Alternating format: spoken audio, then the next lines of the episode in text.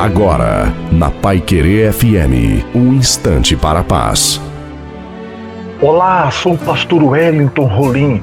Está escrito: Eis que estou fazendo uma coisa nova. Um novo tempo, uma nova etapa inicia. As coisas passadas já se foram. Chega de dores, de angústias, de sofrimento Colocarei rios no ermo, no teu deserto.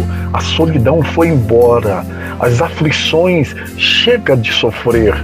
Tenho para ti um recomeço, uma nova história, uma nova etapa. Esta é a semântica do que o profeta Isaías escreveu, capítulo 43, versos 18 e 19. Seja esta profecia na sua vida. Seja abençoada, em nome de Jesus, seja abençoado.